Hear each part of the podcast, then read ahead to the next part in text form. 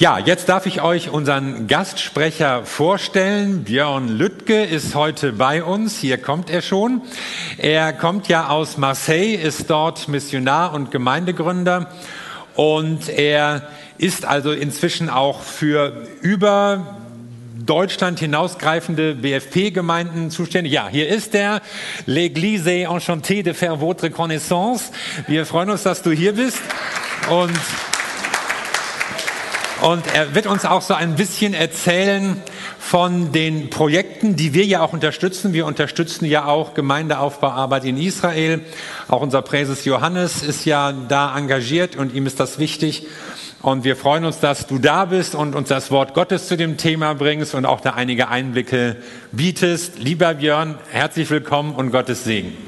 Merci beaucoup. Je suis vraiment content d'être parmi vous.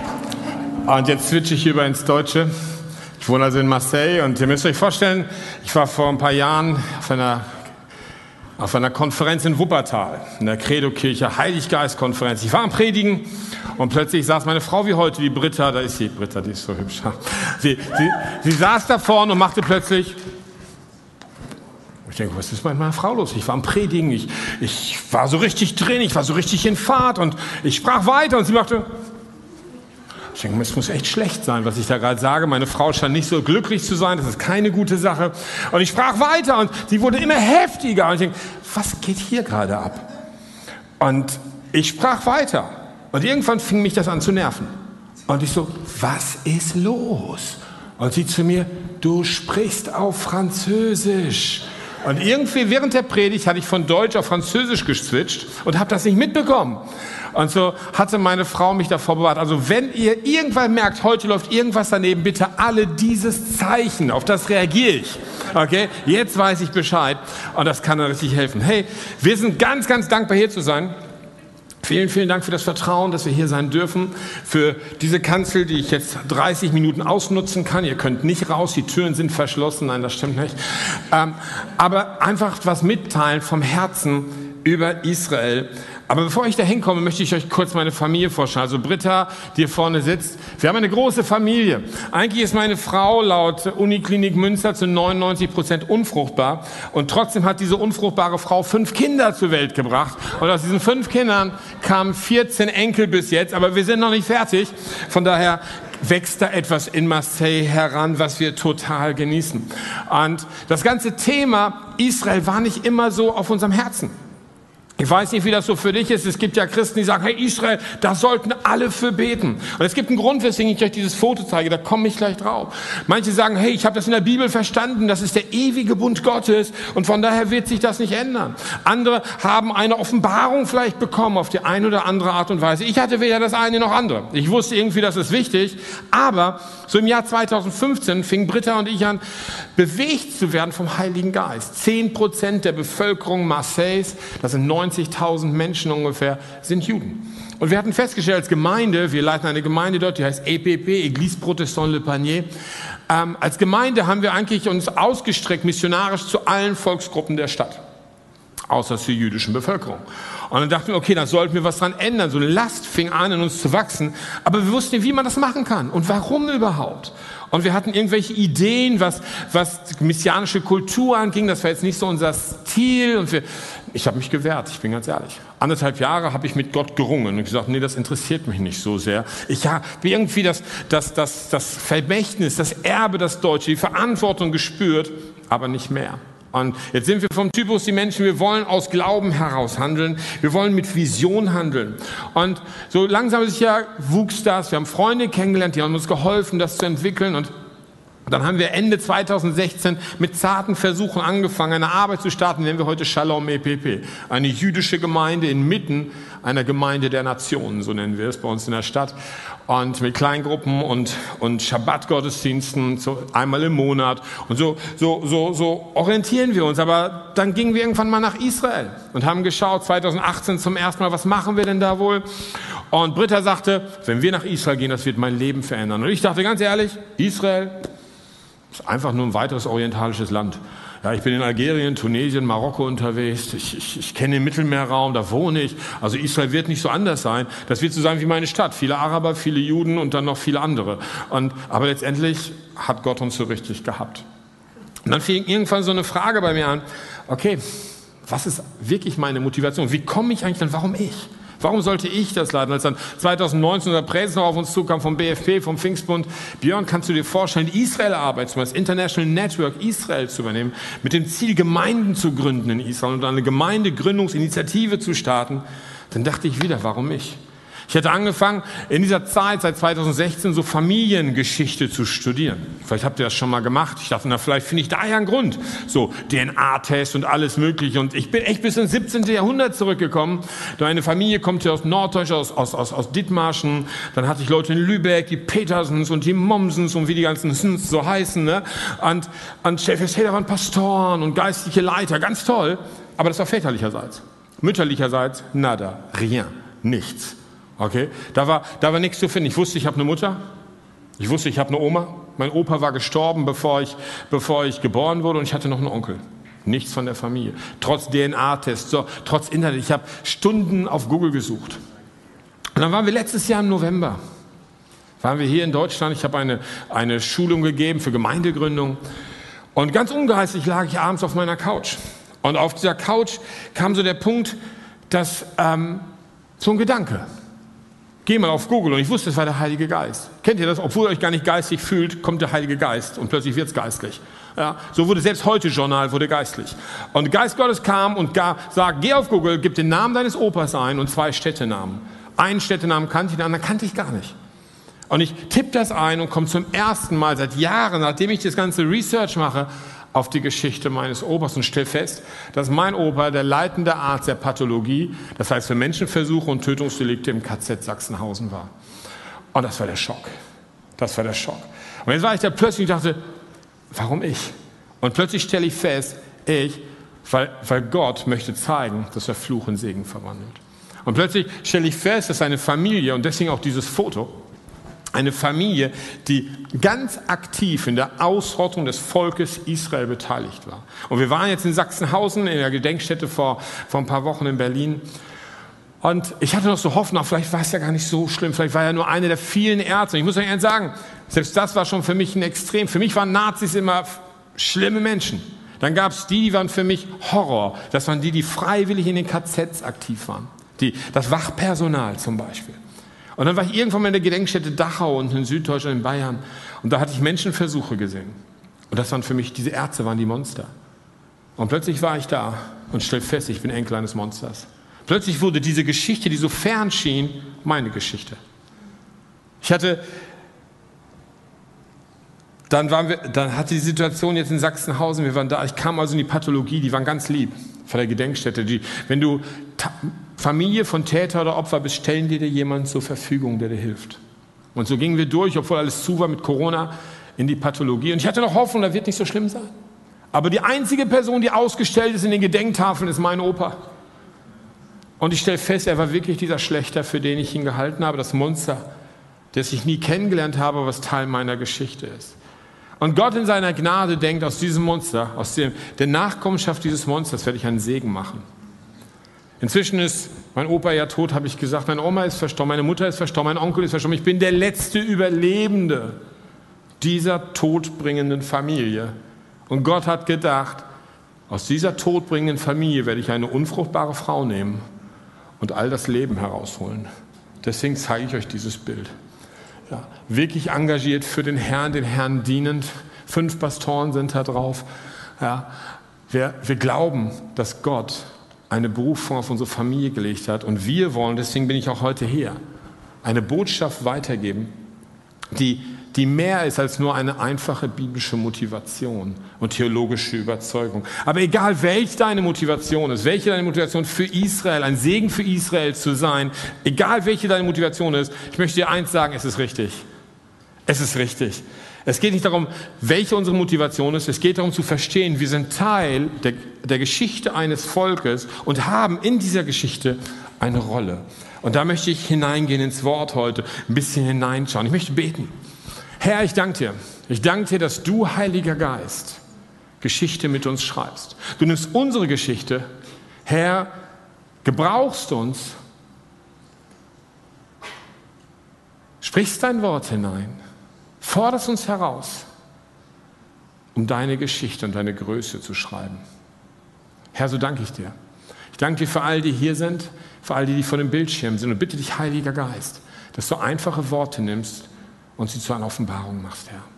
In Jesu Namen. Amen. Es geht um Qualität. Ich möchte hineinschauen in, Römer, in den Römerbrief und mit euch ein bisschen durchs elfte Kapitel gehen, durch ein paar Verse im elften Kapitel, angefangen von Vers 16. Ich habe die Predigt genannt, der Baum, den Gott gepflanzt hat. Ihr kennt das vielleicht, dieses Bild vom Olivenbaum, was, was ja gebraucht wird, was Paulus auch gebraucht, wenn er vom Volk Israel spricht. Und dann steht da, wenn aber der Erstling, Vers 16 bis 18, wenn aber der Erstling heilig ist, so auch die Masse. Und wenn die Wurzel heilig ist, so auch die Zweige. Wenn aber einige der Zweige ausgebrochen worden sind, du aber, der du ein wilder Ölbaum warst, unter sie eingepropft und der Wurzel und der Fettigkeit des Ölbaums teilhaftig geworden bist, so rühme dich nicht gegen die Zweige. Wenn du dich aber gegen sie rühmst, du trägst nicht die Wurzel, sondern die Wurzel trägt dich. Das ist, das ist eine Aussage erstmal. Wenn wir uns vorstellen, das Volk Israel mit all seiner Geschichte, unsere Geschichte hat nicht vor 2000 Jahren begangen. Wir sind Teil des Volkes Israel, lehrt uns Paulus. Und diese Geschichte ist nicht 2000 Jahre alt, die ist viel älter. Und alles hat irgendwann angefangen mit einem Mann, der hieß Abraham. Mit dem hat Gott einen Bund gemacht. wenn wir sprechen von unserem Gott, unserem Gott Abrahams, Isaaks und Jakobs. Ja, und wir sind Teil dieses Baumes. Und der Herr sagt in, diesem, in diesen ersten Versen, dass wir Teil der Fettigkeit von ihr sind. Das heißt, die Fettigkeit kommt aus den Wurzeln. Was ist Fettigkeit? Das ist, das, ist, das ist all diese Nahrung, all das, was die Wurzeln aufnehmen. Aber von was sprechen denn die Wurzeln? Die Wurzeln sprechen letztendlich von unserem Glauben. Wir kennen das Gleichnis vom Sämann vielleicht. Kennt ihr das? Da, da sät der Sämann das Wort und das Wort fällt auf verschiedene, auf verschiedene Böden. Nur ein einziger der Boden bringt Frucht. Das ist der gute Boden. Und in dem Gleichnis von Jesus wird dann erklärt, dass wenn es vom Boden spricht, dann spricht es letztendlich von unserem Herzen. So was nimmt Wurzel in unserem Herz? Das ist unser Glaube. Es geht also um unseren Glauben hier. Unser Glaube geht tief hinein. Und bis wohin geht unser Glaube? An welche Wurzel? Wie weit runter? Abraham ist unser Beispiel, der Vater des Glaubens. Dieser Abraham, dem, der, der Gott einfach geglaubt hat, der hat nicht nur an Gott geglaubt, der hat Gott geglaubt. Und das ist ja eine Frage, die ich mich immer wieder stellen kann. Glaube ich an Gott oder glaube ich meinem Gott? Aber es gibt auch diesen Boden, der viel härter ist. Und da steht im Matthäus 13, 6 vom Gleichnis des Seemannes. Und als die Sonne aufging, wurde es verbrannt, die Saat, weil es keine Wurzeln hatte. Wurzel muss tief gehen. In einem Ölbaum kann die Wurzel bis sieben Meter in die Tiefe gehen. Bis sieben Meter, um einfach die Nahrung zu finden, Wasser zu finden, Aufnahme zu nehmen. Warum? Weil die Wurzel bringt die Nahrung bis wohin? Bis an die Zweigenden, wo die Früchte dran hängen, die Oliven. Okay? Also es ist immer das Gleiche. Der Glauben muss in die Tiefe gehen, damit am Ende Frucht rauskommt. Und was interessant ist beim Ölbaum, dass jeder Hauptast ist Teil einer Hauptwurzel. Schneidest du diese Hauptwurzel ab, ist der Ast tot. Und das ist so ein schönes Bild, wenn wir wissen, dass der Glaube, den wir haben, Werke braucht, zum Ausdruck zu bringen, den Glauben zu manifestieren, dann verstehen wir, wenn die, der Glaube tief gewurzelt ist in Christus, dann sollten am Ende Werke rauskommen. Dann sollten wir Frucht bringen. Das ist der Plan Gottes, dass der Frucht gebracht wird. Also die Wurzel, die in den Boden hineingeht, in, in die Tiefe. Was ist, wenn die Wurzel nicht in die Tiefe geht? Dann ist der Glaube flach. Und der Glaube, der flach ist, wird nicht genug Nahrung aufnehmen können und am Ende leidet die Frucht. Also Gott ermutigt uns immer, Glaubenshelden zu sein. Er ermutigt uns immer, stark im Glauben zu sein. Das heißt, irgendwie das, was wir glauben, anzuwenden. Der glaubensstarke Mensch ist der Mensch, der seinen Glauben in die Tat, in die Tat umsetzt. So, dann geht der Text weiter, ab Vers 18. Du wirst nun sagen, die Zweige sind ausgebrochen worden, damit ich eingepfropft würde. Recht, sie sind ausgebrochen worden durch den Unglauben, du aber stehst durch den Glauben. Sei nicht hochmütig, sondern fürchte dich, denn wenn Gott die natürlichen Zweige nicht verschont hat, dass er auch dich etwa nicht verschonen werde. Sieh nun die Güte und die Strenge Gottes gegen die, die gefallen sind. Strenge gegen dich, aber Güte Gottes, wenn du an der Güte, in der Güte bleibst. Sonst wirst auch du ausgeschnitten werden. Das Reich Gottes funktioniert durch Glauben. Und deswegen ist von daher der Mensch ohne Glauben ist wie ein abgebrochener Zweig. Das heißt in dem Kontext Israel, was so wichtig zu verstehen, es gibt einen ewigen Bund mit dem Volk Israel, aber der Bund mit dem einzelnen Menschen hängt von seinem Glauben ab. Das ist genauso wie für uns. Es ist nicht, dass wir ewiges Leben haben und gerettet sind, weil wir Teil einer Kirche sind, sondern weil wir wiedergeboren sind. Weil wir Jesus zu unserem Herrn gemacht haben, sein Opfer dort am Kreuz angenommen haben, weil wir glauben, dass er auferstanden ist, ihn eingeladen haben in unser Leben und der Heilige Geist uns die Wiedergeburt geschenkt hat. Das ist diese Entwicklung. Und das ist das, was Gott immer vorte, so wie er schon im Alten Testament Habakkuk 2, Vers 4 oder im Neuen Römer 1, 17 gesagt hat, der Gerechte wird aus Glauben leben. Diese Wurzel, die in die Tiefe geht, bewirkt Leben in uns. Und wir sollen aufpassen, in diesem ersten Teil des Verses, du wirst nun sagen, die Zweige sind ausgebrochen worden, damit ich eingepropft würde. Es geht hier nicht um Ersatztheologie. Wir ersetzen den Bund mit Israel nicht, sondern wir sind Teil dieses Bundes in dem Gott uns eingepfropft hat, gehe ich, komme ich gleich nochmal gleich noch drauf zurück. Wir sind also Teil dessen, was man sagen kann, ist der Gesamtbaum Israels. Als Gemeinde aus den Nationen. Und dann geht es weiter in Vers 23 und 24. Auch jene aber, wenn sie nicht im Glauben bleiben, werden eingepfropft werden. Denn Gott vermag sie wieder einzupfropfen. Denn wenn du aus dem von Natur wilden Ölbaum ausgeschnitten und gegen die Natur in den edlen Ölbaum eingepfropft wirst, worden bist, wie viel mehr werden diese, die natürlichen Zweige, in ihren eigenen Ölbaum eingepfropft werden? Was ist eigentlich Einpfropfen? Wenn ich das immer wieder lese, einpfropfen. Vielleicht kennt ihr, habt ihr schon mal von dieser Technik gehört. Man kann Zweige nehmen, das ist entweder in der, in der Fruchtbaumtechnik oder auch bei Rosen hat man das zum Teil, in der Zucht. Man kann einen Zweig nehmen man beschneidet ihn, man öffnet die, die, die Zielpflanze und man klingt letztendlich diesen Zweig, diesen neuen Zweig dort hinein. Der verwächst und bekommt dadurch wird, wird Teil des Lebens dieses, dieses neuen Baumes. So was heißt das denn jetzt im Ölbaum ganz praktisch? Also ich wohne ja im Mittelmeerraum, wir wohnen im Mittelmeerraum, wir haben viel Ölbäume, Olivenbäume, sorry, Olivenbäume. Ja, in Frankreich alles voll, so wie in Israel, viele Olivenbäume im Mittelmeerraum. Und ich habe immer gedacht, okay, ich habe das schon mal gelesen mit dem Einpfropfen. Also ich bin wie so ein Zweig, durch Glauben bin ich eingepfropft in Israel und jetzt bin ich Teil von Israel. Und irgendwie das, was Israel, der Bund Israels fließt auch in mich hinein. Aber dann habe ich mich mit dem Thema auseinandergesetzt. Das Einpfropfen hat ein ganz anderes Ziel. Das Einpfropfen ist immer, dass die Qualität des Zweiges, der eingepfropft wird, in die Basispflanze hineingeht. Also Olivenbäume werden ja sehr, sehr alt. Wer das schon mal gesehen hat, die können hunderte von Jahren alt werden. Und jede Pflanze, jedes Lebewesen verliert an Qualität oder an Kraft, würde man sagen, im Laufe seines Lebens. So ist es bei Olivenbäumen nicht anders. Ihre Qualität nimmt im Laufe ihrer vielen Jahre ihres Lebens ab. Und dann nimmt man hochqualitative Olivenzweige und pfropft sie in einen Olivenbaum ein damit dieser am Ende eine bessere Qualität hat. Weil die Qualität, hohe Qualität dieses Zweiges eingepropft wird, geht in die Qualität der Ursprungspflanze über. Wow. Wow. Das heißt, ich als Christ, du als Christ, wenn du eingepropft wirst in den Baum Israels, hast du einen Teil, und das ist Qualitätssteigerung. Aber welche Qualitätssteigerung? Was können wir denn Israel geben? Wisst ihr, was wir ihnen geben können? Glauben. Glauben.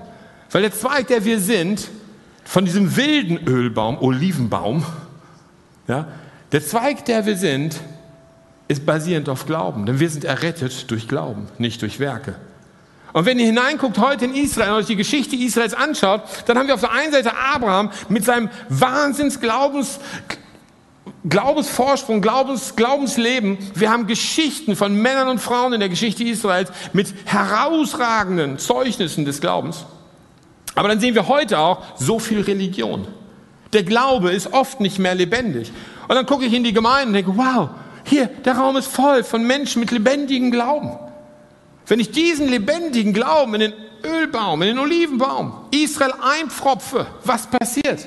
Die Qualität des Glaubens der Gemeinde beeinflusst die Glaubensqualität des Volkes Israels. Und ich glaube, da haben wir unseren Auftrag. Wenn ich also Römer 11 lese, dann sagt mir Römer 11, dass ich als Gläubige, dass du als Gläubige, dass wir als Gläubige den Auftrag haben, die Qualität des Baumes, in den wir eingepropft sind, zu seiner ursprünglichen Qualität zurückzubringen. Den Glaubensbund. Den Glaubensbund.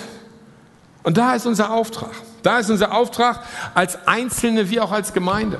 Und als wir angefangen haben mit unserer Reise unter dem Volk Israel zu arbeiten, stellen wir plötzlich fest, das Einzige, was wir geben können, ist unser Glaube, ist unsere Reichsgottes-Mentalität. Wir waren also in dieser Gedenkstätte in Sachsenhausen und ich könnte euch vorstellen, es hat mir einen richtigen Schlag gegeben. Es hat mir einen richtigen Schlag gegeben. Als ich in den 90er Jahren zum Pastor ordiniert wurde, da wurden mir die Hände aufgelegt, ich wurde gesegnet und ich hatte eine Vision, die mich zutiefst erschüttert hatte. Ich ging durch französische Städte und Dörfer und da gab es so Tafeln an den Fassaden, da stand drauf, getötet durch deutsche Waffen-SS 1941 und 1942. Ich hatte über die ganzen Jahre nie verstanden, was das sollte, 41, 42.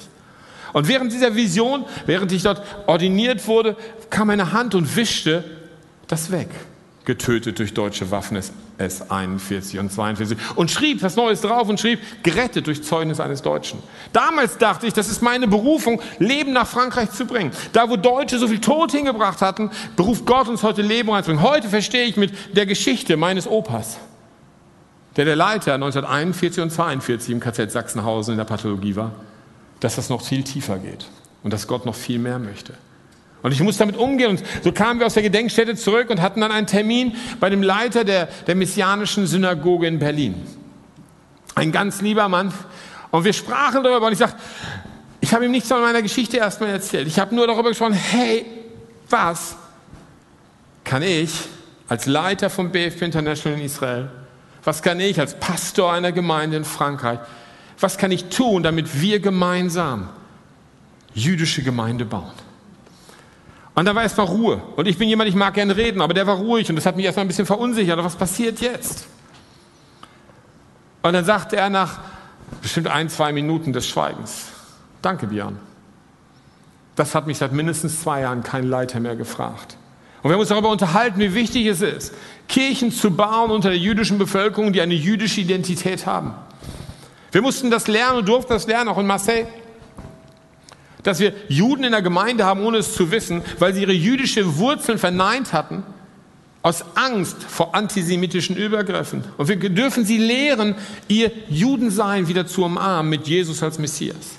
Ihren Glauben zu stärken. Und so saßen wir dort in Berlin in der Synagoge, über der Synagoge, in ihrem Missionszentrum. Und wir sprachen darüber, wie wir gemeinsam Partner sein können für Gemeindegründungen unter Juden in Europa und in Israel. Dann waren wir fertig und am Ende sagte ich, Wladimir heißt der Leiter, der Rabbi. Ich sage, Wladimir, darf ich dir noch meine Geschichte erzählen? Dann habe ich angefangen, ihm meine Geschichte zu erzählen. Die von meinem Opa. Und dann geschah etwas, das mich total berührt hat. Er antwortete und er sagte wieder, danke Björn. Und er sagte, ich bitte dich um eine Sache. Das nächste Mal, wenn du nach Berlin kommst und die nächsten Male, da möchte ich dich einladen. Hier unter diesem, dieser Etage ist die Synagoge. Hier ist unser Missionszentrum, da drüber ist unsere Gästewohnung. Ich bitte dich, dass jedes Mal, wenn du jetzt nach Berlin kommst, dass du dich bei mir meldest und dass du in dieser Gästewohnung über der Synagoge wohnst. Und ich denke, wow, Gott, was tust du? Die Familie, die als Fluch missbraucht wurde vom Teufel, im Holocaust, in der Zerstörung und Tötung von so vieler Juden wirst du gebrauchen, dein Reich zu bauen unter diesem gleichen Volk. Und ich durfte lernen, dass jeder ein Teil der gesamten Geschichte ist. Wir haben unseren Teil, ich habe meinen Teil gefunden, aber es gibt ein Ziel hinter dem Ganzen. Wenn wir von Israel reden, es geht nicht nur um Israel segnen, es geht um Reich Gottes bauen unter dem Volk Israel. Es geht darum, Jesus bekannt zu machen als Messias. Wir haben noch nie so viel Gemeindegründungsbewegung gesehen unter Juden wie in diesen Tagen. Und Paulus macht weiter in Vers 25 und 27 bis 27 Kapitel 11, wenn, denn ich will nicht, Brüder, dass euch dieses Geheimnis unbekannt sei, damit ihr nicht euch selbst für klug haltet dass Israel zum Teil Verhärtung widerfahren ist, bis die Vollzahl der Nationen eingegangen ist. Und so wird ganz Israel errettet werden. Wie geschrieben steht, aus Zion wird der Erretter kommen. Er wird die Gottlosigkeit von Jakob abwenden. Und dies ist für sie der Bund von mir, denn ich will ihre Sünden wegnehmen. Das Ziel und die Berufung der Gemeinde ist es, dass Menschen ihren Weg zu Gott zurückfinden.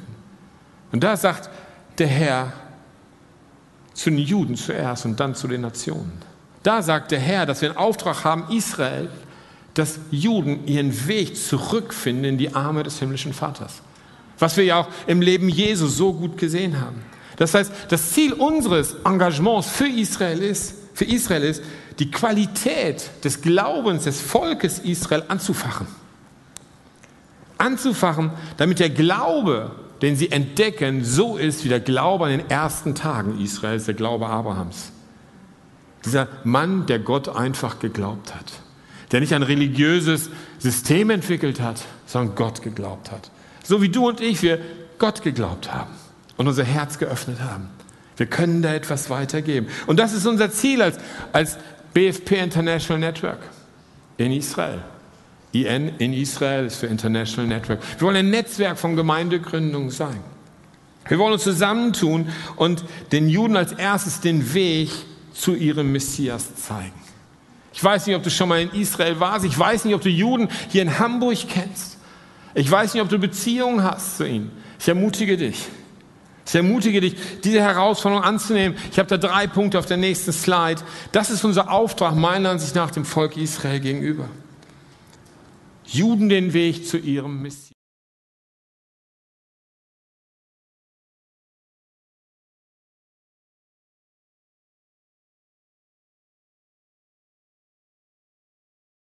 unter den Juden in Europa.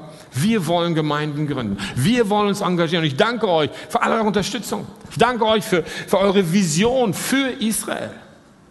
Aber ich möchte dich ganz persönlich, nicht nur die Kirche als Ganzes, dich ganz persönlich herausfordern. Was kann deine Berufung dort sein? Was kann dein Part in dem Ganzen sein? Wir haben da etwas zu geben, worauf wir, wir gar nicht daran denken. Ich habe nie darüber nachgedacht, dass ich etwas zu geben hätte. Niemals. Ich wusste nicht, dass Gott mich für Israel gebrauchen kann. Und vielleicht weißt du nicht, dass Gott dich für Israel gebrauchen kann, aber Gott ist dabei, seine Gemeinde in Israel zu bauen. Und als BFP International Network haben inzwischen vier Gemeinden in Israel. Wir haben eine erste in Petach Tikva, ihr müsst euch vorstellen, so 50, 60 Personen, das ist eine kleine Gemeinde, russischsprachig. Es gibt viele russische Juden, das ist die größte Bevölkerungsgruppe in Israel selber. Aber sie sind offen, sie sind offen fürs Evangelium. Offen fürs Evangelium. Er ist ein ganz, ganz feiner Leiter, ein wirklich Evangelist der möchte immer Gemeinden anstarten. Von daher, selbst als kleine Gemeinde haben sie eine kleine Gruppe ausgesandt. Das sind zu 10, 15 Leute in, in, in Rishon LeZion, das ist, Petach Tikva ist im Vorort von Tel Aviv, Rishon LeZion ist südlich von Tel Aviv. Ja. Und sie, sie, sie schauen nach außen. Sie wollen das Evangelium herausbringen. Jesus, Jeshua als Messias bekannt machen. Aber da wollen sie nicht aufhören, also haben sie in Jerusalem gestartet diesen August. Und International Network heißt, unsere, unsere Basis der BFP, wir haben Muttergemeinden hier im BFP. Diese drei Gemeinden sind an die Elim-Gemeinde in Hannover von unserem Präses Johannes Justus angedockt. Ja, das heißt, Johannes, unser Präses Justus, der, er, er, er leitet sie. Die Gemeinde nimmt ihren Part mit ein. Ihr als Gemeinde tragt das mit. Finanziell vielen, vielen Dank. Das ist eine große Herausforderung in Israel. Dann haben wir eine weitere Muttergemeinde in Deutschland, im BFP, in Villingen-Schwenning unten. Die leitet eine Gemeinde, die decken eine Gemeinde als Muttergemeinde in Haifa ab, eine internationale Gemeinde unter Studenten. Ja, eine ganz feine Frau, Nadine, die vor Ort ist, die die Gemeinde dort baut. Das ist, das ist englischsprachig und hebräisch. Ganz feine Arbeit. Und wir wollen weitere Gemeinden dort gründen, wir wollen weitere Gemeinden bauen, aber wir wollen auch ein Netzwerk sein. Britta und ich haben ein Projekt gestartet und da komme ich zum Ende langsam. Nennen wir The Bridge, die Brücke. Weil wir, wir wollen uns hinein investieren, wir wollen eine Brücke bauen zwischen Israel und Deutschland, Israel und anderen europäischen Ländern, weil ich glaube, dass wir einen aktiven Part spielen sollen als Gemeinde gegen Antisemitismus. Als Christen müssen wir unsere Stimme aufmachen. Und ich bin ganz ehrlich, ich habe eins in meinem Leben festgestellt, vielleicht bist du da anders, aber ich setze mich für die ein, die ich kenne, für meine Freunde. Ich setze mich selten für Menschen ein, für die, die ich nicht so sehr kenne, die weit weg sind, wo ich von der Theorie weiß, dass ich dafür sein sollte, aber es ist viel einfacher, sich für meine Freunde einzusetzen. Also will ich Freunde haben. Also suche ich Freunde zu haben in Israel, unter den Juden, in der, in der Stadt, in der ich wohne. Und ich möchte euch da herausfordern, auf diese Brücke mitzugehen, dass wir, dass wir sie begleiten können, dass wir von unserem Glauben gehen können, damit wir dieser Zweig, damit du dieser Zweig bist, der eingepfropft ist. Und deine Glaubensqualität, die Glaubensqualität der Juden, beeinflussen wird. Deine Glaubensqualität sie herausfordern wird und sagen, wow, da, da ist Leben. Ich spüre etwas in mir. Dann kannst du ihnen erklären, das ist der Heilige Geist. Das ist dieser Gott Israels, dieser Gott Abrahams, Isaaks und Jakobs, der bis heute Menschen sucht, um sie zu retten. Und weißt du was? Ich will gar nicht, dass du Christ wirst. Ich will, dass du Jude bleibst. Ich will, dass du Jude bleibst und dass du ein erfüllter Jude bist. Ein erfüllter Jude ist ein Jude, der seinen Messias entdeckt hat, ihn umarmt hat. Und da können wir unseren Teil nehmen. Da möchte ich gerne, dass wir zum Abschluss so eine kurze Zeit nehmen.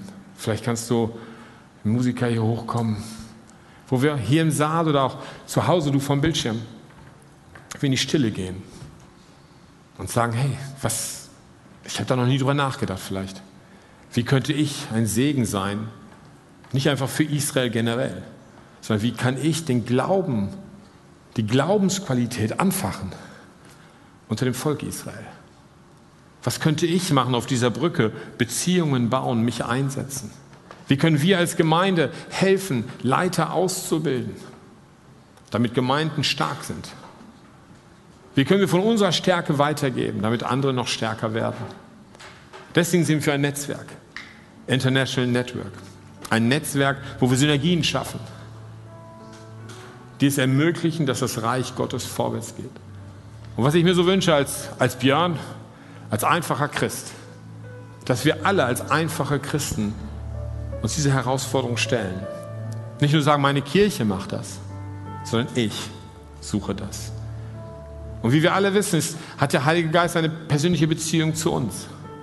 Er spricht in unser Leben, in dein Leben, in mein Leben.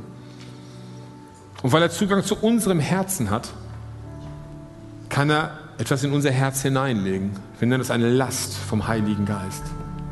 Vielleicht eine Berufung vom Heiligen Geist. Und wenn er uns diese Einladung gibt, dann wartet er auch immer auf eine Antwort. Weil wer eine Einladung ausschreibt, hätte gerne eine Antwort. Kommst du zum Essen? Ja, nein, weil sonst ist es schwer. Der Heilige Geist lädt uns auch ein, auch heute. Lädt dich ein. Zu schauen, was hat der Herr für dich? unter diesem Volk Israel. In Israel vielleicht, in Hamburg vielleicht, vielleicht beides. Oder dort, wo du wohnst, zu Hause. Der Herr ist dabei, die Glaubensqualität des Volkes Israels zu erheben, damit sie ihren Messias Jeshua umarmen können. Und Heil aus Glauben und Gnade erfahren können. Lass uns beten und den Heiligen Geist bitten, dass er uns das zeigt, dass er zu uns spricht, ganz persönlich. Heiliger Geist, ich danke dir. Ich danke dir, dass dieser Bund mit dem Volk Israel ein ewiger Bund ist. Und ich danke dir gleichzeitig, dass der Bund mit dem einzelnen Menschen ein Glaubensbund ist. Ich danke dir für meine Geschwister hier in Hamburg vor Ort an den Bildschirmen. Und ich bitte dich, Heiliger Geist, du, der du uns die Tiefen des Herzens des Vaters offenbarst, ich bitte, dass du jetzt sprichst. Ich bitte, dass du Last und Berufung schenkst. Dass du uns die Augen öffnest, dass wir verstehen, sehen und verstehen, was du für mich persönlich hast. Ich möchte ein Christ, ein Gläubiger der Nationen sein, gebraucht vom Herrn, vom Heiligen Geist, die Glaubensqualität unter dem Volk Israel zu stärken, anzufachen, zu verstärken. Herr, auf dass dein Volk zurückkommt zu dem einfachen Glauben Abrahams, angefacht durch den einfachen Glauben deiner Kinder. Herr, und ich möchte dir sagen, du darfst zu mir sprechen. Ich will mein Herz öffnen.